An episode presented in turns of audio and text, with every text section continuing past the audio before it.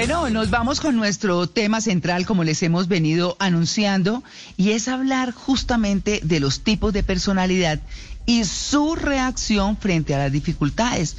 Todos reaccionamos distinto, todos tenemos por allá guardado en el subconsciente o guardadas cosas que nos hacen reaccionar de X o de Y manera y podemos ser mm, de o pertenecer a algún grupo de personalidad en el que o estamos en dificultades o salimos bien o las dos cosas. Bueno, en fin, hay como de todo. Así que hemos invitado a la doctora Diana Murillo, psicóloga clínica, psicoterapeuta integral y transpersonal.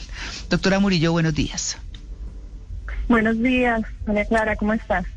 Bueno, bien, muchas gracias. Hablar de esto de la personalidad, que es como de nunca acabar, ¿no? los tipos de personalidad son cuáles?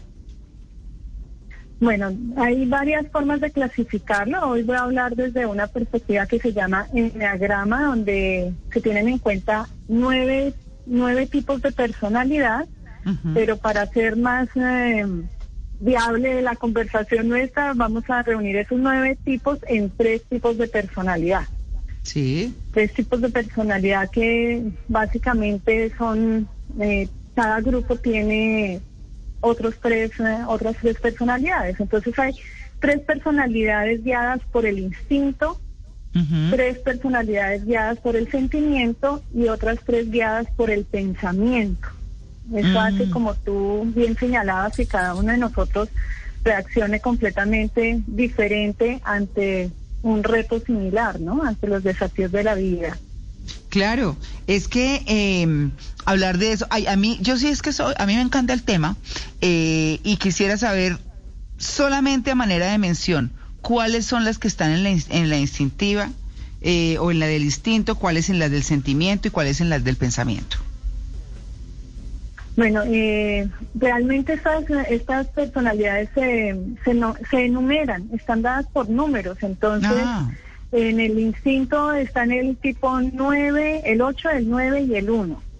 En el sentimiento el 2, el 3 y el 4. Y en el pensamiento el 5, el 6 y el 7. A cada uno le han dado eh, algunos nombres, pero... Ah pero resultan ser rótulos que realmente limitan mucho la comprensión de, cada tipo de personalidad. Por eso los autores siempre sugieren poner el número únicamente. Ah. Ah, pero sí podemos hablar de las características de cada uno de estos tres grupos. Eso le quería para decir. entender. Claro, e, entonces comencemos por la instintiva. La personalidad instintiva. El instinto, mira, las personas guiadas por el instinto eh, quieren y buscan mucho controlar el entorno, pueden tener problemas de agresividad y de represión. Ellos buscan autonomía y se conectan más con un sentimiento de, enojo cuando las cosas no salen como ellos desean. Eh, cada uno tiene un sentimiento, digamos, diferente. Entonces estos tres instintos se guían mucho por la ira. Eh, son personas que, por ejemplo, reaccionan resistiéndose a los cambios, eh, desafiando a otras personas eh, o buscando estabilidad interior para conectarse, mm, para desconectarse de sus impulsos, como evitar los sentimientos intensos, evitar el conflicto. Y el uno eh, busca es medir, controlar, eh, llevar bien las cosas, ser muy perfecto, como em, correcto en sus reacciones, ¿no? Estoy hablando como de cada uno de los tres tipos de, del instinto. Entonces, mm, cada, estos, estos tres eh, tipos de personalidad del instinto están muy conectados con su cuerpo y reaccionan mucho con el cuerpo. Entonces tú ves que hay personas, que, por ejemplo, las ocho buscan como, como que sacan su energía hacia afuera y miden al otro a ver si tienen la misma capacidad de reaccionar como con fuerza, con un tono de voz imponente, como eh, controlando el entorno. Eh, hay otro que, que lo que busca es mm, evitar el conflicto y literal se puede ir del sitio para, para no entrar en pelea con los demás. Y, la otra persona, los uno, eh, ellos cuando entran en dificultades en conflicto, lo primero que sienten es un enojo, como un fuego interno, pero no lo expresan, no lo sacan necesariamente, puede que se les note, pero no lo sacan porque ellos buscan mucho hacer lo correcto, lo que se debe hacer. Entonces no, no van a, romper fácilmente las normas de, relación adecuada, ¿no? Eso pasa con los del instinto. Ok, eso, eso es todo. ¿Los del instinto que son como los más graves o qué? Porque soy una... No, no, ninguno es más grave. La personalidad, fíjate que la personalidad en general es una forma que hemos aprendido desde pequeños de ver el mundo, de comprenderlo y de reaccionar ante el mundo, porque eh, desde pequeños nosotros vemos como fragmentos de la realidad y buscamos eh, hacer y aprender aquello que nos permite ser más mm, adaptados al entorno que nos correspondió eh, ganar el afecto del entorno que nos correspondió vivir. Entonces, todas estas reacciones tienen una parte de sabiduría. Lo que pasa es que cuando nos pegamos mucho a la personalidad, siendo adultos ya resulta ser como, como un traje muy pequeño para los desafíos de la vida. Entonces necesitamos aprender a, a como a trascender esos aprendizajes que tuvimos de pequeños. ¿sí? Mm. El que aprendió a controlar el entorno necesita aprender que eso fue útil, pero no es la única forma de relacionarse con el entorno. Entonces, todos los tipos de personalidad tienen sus bondades, tienen sus limitaciones, tienen su sabiduría y tienen dones para regalar al mundo. Claro, por supuesto. es importante ver así, ¿no? No solo como la parte de, limitación, ¿no? Bueno, esos son los de sentimiento, ¿no? Los del instinto. Los del instinto, estamos cerrando instinto. Sí. Vamos a ver los del sentimiento. Sí, vamos a ver los del sentimiento entonces, así como un resumen bien, bien ágil. Sí, los del sentimiento, su preocupación es, eh, tiene que ver con la imagen eh, y con amar esa idea falsa del yo que nos hacemos. Realmente nosotros somos un ser de mucha sabiduría, pero cada uno de nosotros se, se identifica con un, con un ego como estrecho y rígido. Entonces, para ellos, eh, ellos pueden tener dificultad con tener clara su identidad, esa noción del yo. Eh, buscan mucha atención de los demás eh, y pueden identificarse mucho con el sentimiento de la vergüenza. Por eso para ellos, por ejemplo, para los dos, eh, ellos buscan siempre conectar con otras personas, están muy abiertos a identificar los sentimientos de las otras personas y de encontrar la forma de ayudarles a los demás para poder ellos recibir como esa gratitud de otros y estar en una mm, conexión profunda con el resto de personas. Los número tres se, se preocupan mucho es por mantener una buena imagen y una imagen exitosa dependiendo de lo que ellos hayan entendido de que es el éxito para ganar admiración. Y eh, las personalidades no, cuatro, del tipo cuatro, mm. ellos sienten que, que pues que algo les falta, que ellos son únicos, que no, que, que nadie como que los entiende y conectan mucho, mucho con su mundo interior, son los que más fácil conectan con su mundo interior, con sus emociones, eh, y, surfean, como decimos, en el mundo interior de ellos y sienten que no son eh, muy queridos y que mm, ellos tienen como más defectos que los que los otros tipos de personalidad, ¿no?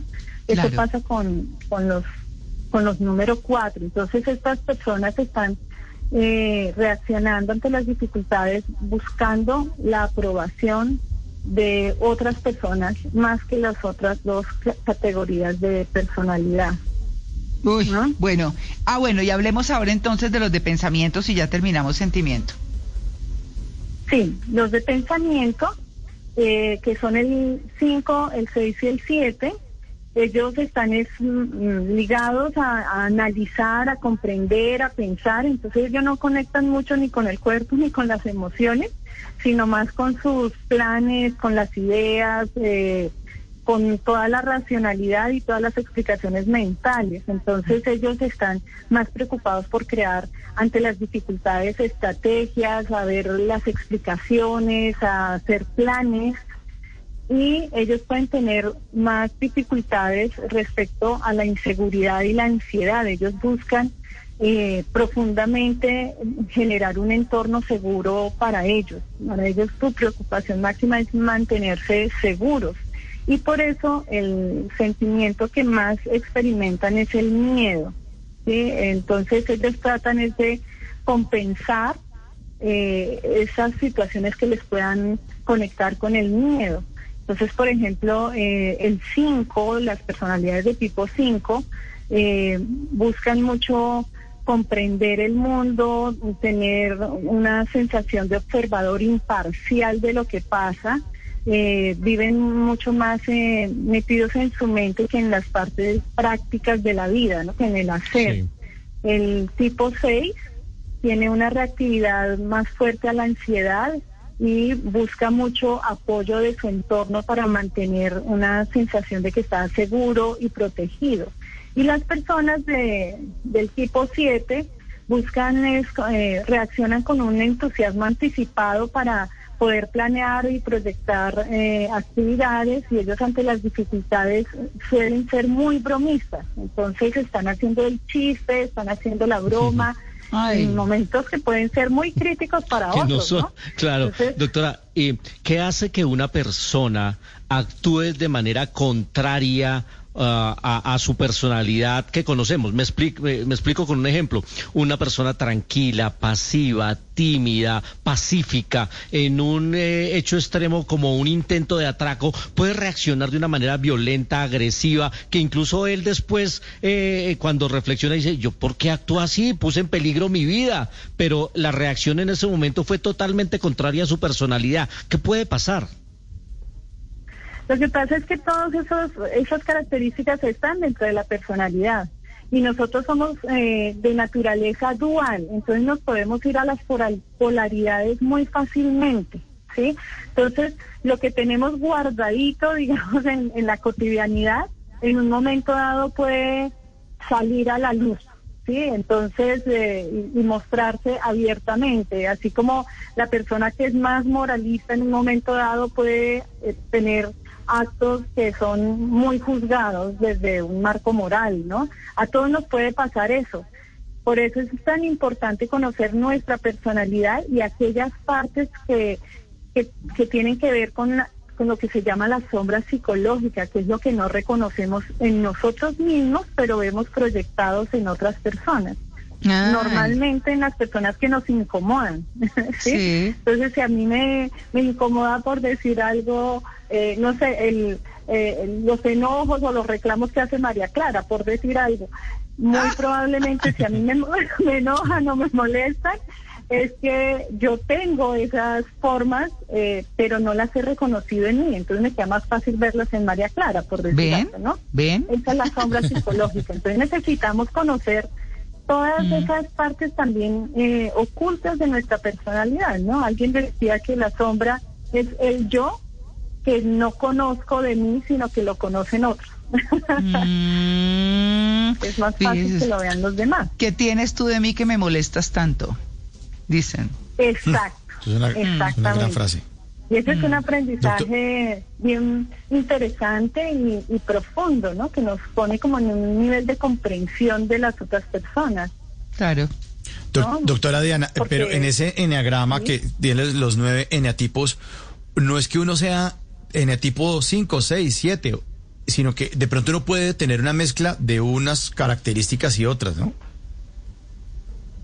Sí, pasa que, que sí tiene uno una forma de, reaccionar o de vivir la vida eh, particular y característica, sino que este modelo es muy dinámico y muestra cómo en ciertos momentos nos apoyamos en características de otra personalidad o nos podemos también desarrollar moviéndonos hacia otros tipos de personalidad. Realmente todos como seres humanos tenemos todas estas características y el potencial de desarrollar nuestros recursos internos de forma amplia, profunda y maravillosa, sino que nos quedamos identificados con solo un pedacito de la torta, por decirlo así.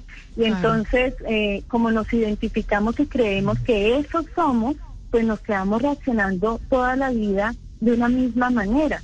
Pero podemos desplegar nuestros recursos de forma pues muy amplia y muy compleja. Entonces, cuando decimos es que yo soy así, pues nos estamos limitando a no aprender otras posibilidades de vida, ¿no? el ser así como nos definimos es muy útil en unos momentos, pero puede resultar muy limitante en otros aspectos de la vida. O desaprender, o desaprender las que ya tenemos, ¿no? Que es más difícil. Por supuesto, pues también cuando tú, la, la, parte de desaprender ha sido como cuestionada y a veces resulta más difícil, pero si tú, digamos, tienes una forma de comportarte ABC y aprendes el D, E, S, hasta H, N, ah, pues, pues, ese A, B, C pierden tanta importancia y te resultan siendo útiles cuando lo necesitas, pero tienes muchas más posibilidades para reaccionar ante una dificultad, un desafío de la vida, ¿no? Claro, y qué hacemos con todo, y claro, y qué hacemos con todo esto, o sea, cómo, cómo en términos generales nos quedan unos pocos minutos, unos tres minutos, ¿Cómo podemos transformar? Yo, yo pienso, eso es, esa es una opinión personal, que todos tenemos nuestra base y somos lo que somos, pero hay cosas que se pueden modificar. Eh, yo no creo que, que, no sé, que uno cambie radicalmente o del todo, porque, porque uno es quien es, pero, pero sí puede modificar muchas cosas. Eso, eso es, eso es así, eh, digamos que, o estoy pensando equivocada.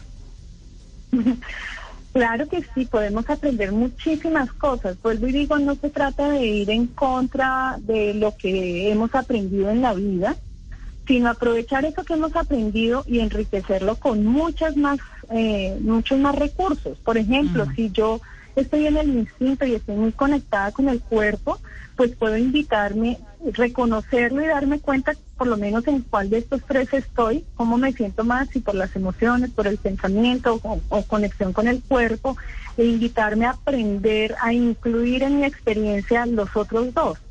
¿sí? Compensar también con la mente, compensar con el sentimiento, porque nosotros todos tenemos de las tres. Entonces, eso es como eh, pasar de ser diestro a reconocer que también tengo una mano izquierda que me puede complementar maravillosamente. Entonces es ampliar los recursos, eh, conocer y aprender de, de, otras maneras, de las formas en que las otras personas hacen las cosas, porque todos tienen un poco de sabiduría. Aprender de las perspectivas que tienen otras personas sobre la vida y eh, permitirnos dudar un poco de nuestros eh, pensamientos y patrones rígidos y, permitirnos aprender mucho de la forma en que los demás llevan la vida. Y eso nos amplía la perspectiva, nos amplía los recursos, nos amplía el repertorio de comportamientos. Entonces tenemos mm. mucho por aprender de los demás también. Claro, y compartir, ¿no? De nuestra propia experiencia. Claro, como dice un oyente que me escribe, neuroplasticidad. Exactamente. Sí, el cerebro tiene la capacidad de aprender muchísimo más de lo que nosotros creemos, pero nosotros somos a veces, ah, como digo, asquerosamente repetitivos y predecibles y nos quedamos leyendo de lo mismo, oyendo la misma música, oyendo, hablando de los mismos temas, ¿sí? es que yo hablo así. Yo se lo he hecho yo toda la vida, entonces a mí no me vengan a cambiar. No, yo, yo esta ya no. No, no, no, no me moleste.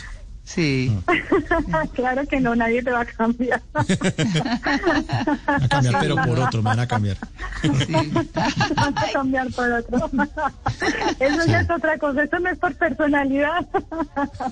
¿Cómo, ¿Cómo debe uno, y ya para cerrar, para porque esto es un abrebocas, y sería como decirle a la gente, bueno, ¿cómo empieza usted a hacer esos cambios? O sea, ¿por qué debe empezar una persona? Porque la autocrítica o el autoanálisis no es lo más fácil. Entonces, ¿uno por dónde comienza? Eh, ¿De qué se apalanca? ¿Cómo hace? Hay muchas maneras. La más sencilla es aprender a observarse a uno mismo. Es decir, eh, identificar, y, y, se llama así, observar, que tú observes cómo estás reaccionando emocionalmente y puedas aprender realmente cómo estás que puedas observar tu mente, tu forma de pensar, de procesar información, aprender cuáles son tus creencias y que te guían, ¿no? Aprender cómo reacciona tu cuerpo, saber cómo se está sintiendo en cada momento, porque en el día a día lo llevamos tan agitado que no nos damos cuenta de cómo estamos. Esa es la forma más básica de iniciar. Y pues ya para apalancarse, como tú dices, hacia cambios, pues hay muchos procesos. ahorita en el mercado hay mucha oferta de talleres, de aprendizaje, de exploración de uno mismo. Incluso hay talleres sobre enneagramas, sobre la personalidad, sobre cómo conectar las emociones, sobre inteligencia emocional. Eh, eh, eh, es importante a veces dudar de tener la razón. Porque mm. todos nos sentimos teniendo la razón, pero realmente todos tenemos una, una razón o una verdad parcial de las cosas que hay en la vida. Entonces, esas formas son, digamos, formas más básicas eh, y rápidas de, de aprender uno a, a qué es lo que quisiera cambiar, si quisiera cambiar algo, ¿no? Claro. Pues doctora Diana Murillo, muchas gracias por su atención con el Blue Jeans de Blue Radio. Ahí quedamos, como dicen, iniciados, ¿no? El tiempo a veces no deja. Sí, pero por lo menos, por lo menos eh, tenemos una base, una clasificación y esto, bueno, que los lleve a la curiosidad de investigar para cada uno, de mirar qué puede o qué se puede hacer mejor por cada uno. Muchas gracias, un feliz día. Así es. Muchas gracias por la invitación. que tengan un gran día. Ya regresamos. Estamos en el Blue Jeans de Blue Radio.